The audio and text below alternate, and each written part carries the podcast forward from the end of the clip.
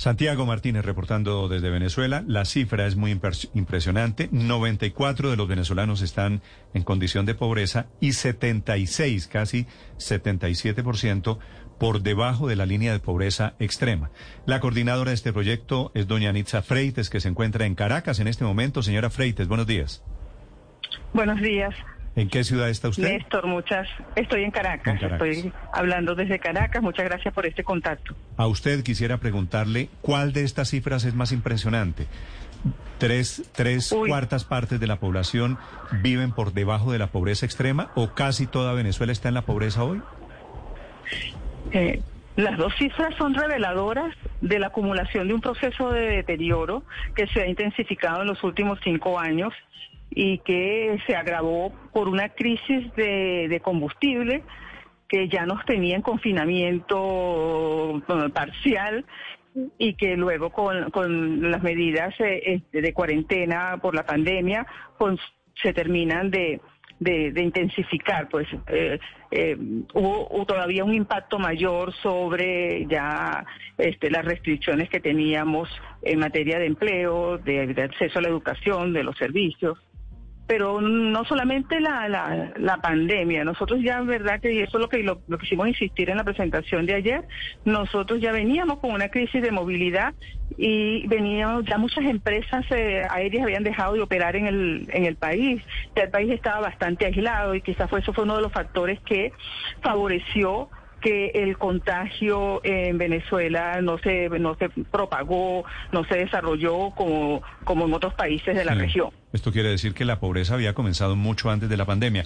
Profesora Freites, ¿cuál es la causa para que el 94% de los venezolanos hoy sean pobres? Es decir, si puede resumirlo en un solo, o cuál es el principal motivo de este nivel de pobreza que no se ve en ningún otro país del mundo.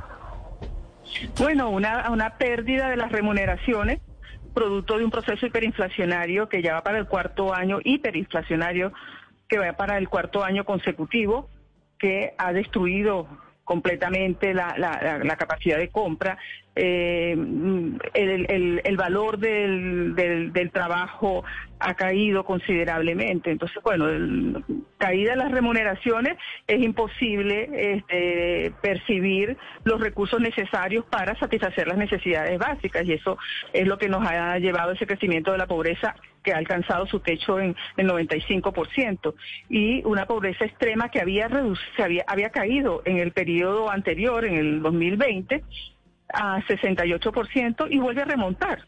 Vuelve a remontar porque ya los bonos que está recibiendo la, la población eh, de parte del, del gobierno a diferencia de las transferencias, los bonos son en bolívares, no están indexados, por lo tanto la, la, hay un efecto inflacionario. Entonces ya hay un, un, un 20% de pérdida de la capacidad de compra con esos mismos bonos. Y eso ha llevado a que la pobreza entonces extrema haya aumentado de nuevo a un 77%. Sí, ¿ustedes tienen de pronto algún cálculo de cuánto tiempo se podría tardar Venezuela en darle la vuelta a esto? en mejorar los estándares, los niveles de pobreza para parecerse de pronto a un país más razonable que se pueda comparar con el, con el mundo. Por ejemplo, en Colombia el nivel de pobreza por la pandemia subió al 42%. Eh, es muy difícil, ¿no?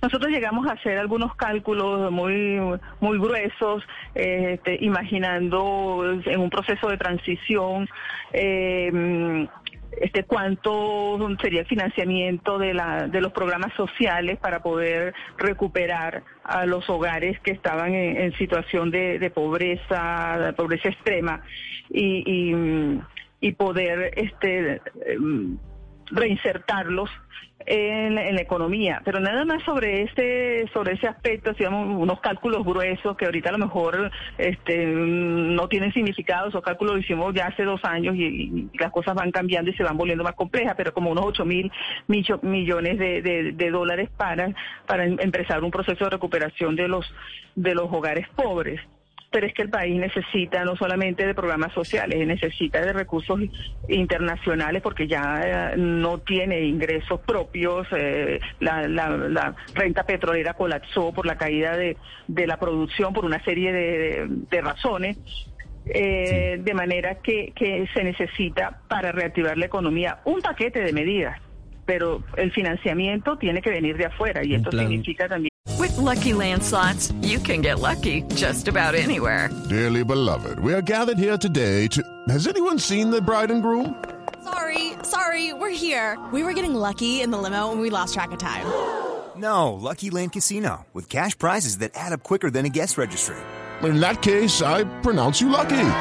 Play for free at LuckyLandSlots.com. Daily bonuses are waiting. No purchase necessary. Void where prohibited by law. 18 plus. Terms and conditions apply. See website for details. En que en el plano político habría que ten, tener otras condiciones. Un plan de reconstrucción que apoye a la comunidad internacional. Señora Freites, una de las causas de esa parálisis o quizás una consecuencia es la cantidad de personas en Venezuela que no trabajan. M más de la mitad o cerca de la mitad de la población no trabaja. Nos contaba Santiago, basándose en el informe, que es más caro salir a trabajar que conseguir el sustento diario, la posibilidad de tener recursos en el bolsillo para las familias. Sí, absolutamente, absolutamente. Las, remuneraciones son muy bajas y, bueno, insisto en el comentario, la, la inflación mm, va destruyendo el, salario. Eh, el, costo del transporte público, no solamente por lo que hay que desembolsar para eh, en, en moneda, en efectivo, para para pagar, sino este el tiempo que se demora en poder conseguir alguna unidad de transporte público que te traslade porque por el problema del combustible y por problemas que ya se vienen acumulando desde tiempo más atrás eh, ha habido una disminución eh, tremenda de, de, de, la oferta de transporte público. Entonces son muchas las horas que tiene que transcurrir las personas esperando en una parada de, de bus eh, este, a que pueda ser trasladado de su casa a, al lugar de, de, donde, donde está ocupado y, y, después de vuelta a su casa. Eh, eso ha llevado a que en, promedio los venezolanos estamos trabajando medio tiempo, porque el resto del tiempo lo, lo ocupas en el traslado. Señora Entonces, eso, eh, bueno, todo eso tiene, tiene efectos sobre, sobre los niveles de inactividad que colocan a Venezuela eh, como el primer país con el mayor nivel de inactividad en la región. Señora Freites, quería preguntarle por unos datos que son bastante reveladores y tienen que ver con las mujeres. Eh, quizá menos de un tercio de las mujeres venezolanas hoy tienen un, un oficio, un empleo, y ni pensar de aquellas que no pueden hacerlo porque tienen que cuidar a sus hijos. Sí, eh, va encadenado con lo que estamos con lo que estamos hablando. Eh, el costo de oportunidad de salir a, a, trabajar y este tener que dejar a cargo de, de otros a los que tienes que remunerar para que eh, atiendan las eh, eh, responsabilidades domésticas es muy alto. Entonces, las mujeres mmm, no tienen eh, este, condiciones para salir a trabajar y se quedan concentradas en el cuidado de los niños y en el cuidado también de los adultos mayores, porque este es un país que viene también envejeciendo. Sí, este es un retrato. y que no tiene ningún sistema de protección social que, este, que brinde garantías para los cuidados de adultos mayores. Sí. Entonces las mujeres se están quedando eh, este, a, a, cargo de la familia y, y, y, observamos que entonces es muy importante el peso de las mujeres que están percibiendo ayudas gubernamentales dentro del hogar y también son las mayores perceptoras de las transferencias desde el exterior. Sí, doña Nitza, una pregunta final, profesora. Si el 95%, digamos redondeando el número, 95% de los venezolanos hoy son pobres, ese otro 5% es que, ¿quiénes son esos que han logrado sobrevivir? Ese otro 5% es de ricos de qué? ¿O quiénes son quienes están en el otro 5%? Bueno, en ese 5% están personas que, que todavía este, tienen un patrimonio que les permite percibir, bien sea empresarial, eh, producto de actividades gerenciales, que les permite todavía reportar unos ingresos que este que se concentran en ese eh, cuando uno ve la distribución por ingresos de la población en el decil en el, en el último decil incluso en, en el en el en el, el 5% este, más, eh, más alto en la distribución de los ingresos. Sí. ¿Cuántos Entonces, ese- habitantes ese- tiene, tiene Venezuela? Eso tiene.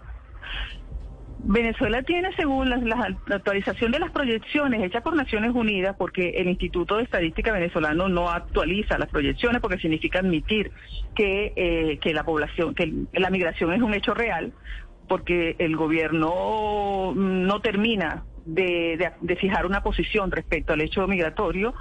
Eh, mm, nosotros estamos teniendo una población de 28,7 millones, cuando debíamos tener más de 32 según las últimas proyecciones Bueno, claro, de población con base al último censo. Pues los otros cuatro, los otros cinco, son los que salieron de Venezuela, que también, Sí, es correcto. que también me imagino hay que meterlos en esta condición de pobreza. Este es el informe, repito, lo hace un centro de estudios de la Universidad Católica Andrés Bello, la prestigiosa Andrés Bello. Eh, desde Caracas, un informe que es el retrato de la pobreza de esta Venezuela de hoy en día. Profesora Freites, gracias por contarnos los resultados.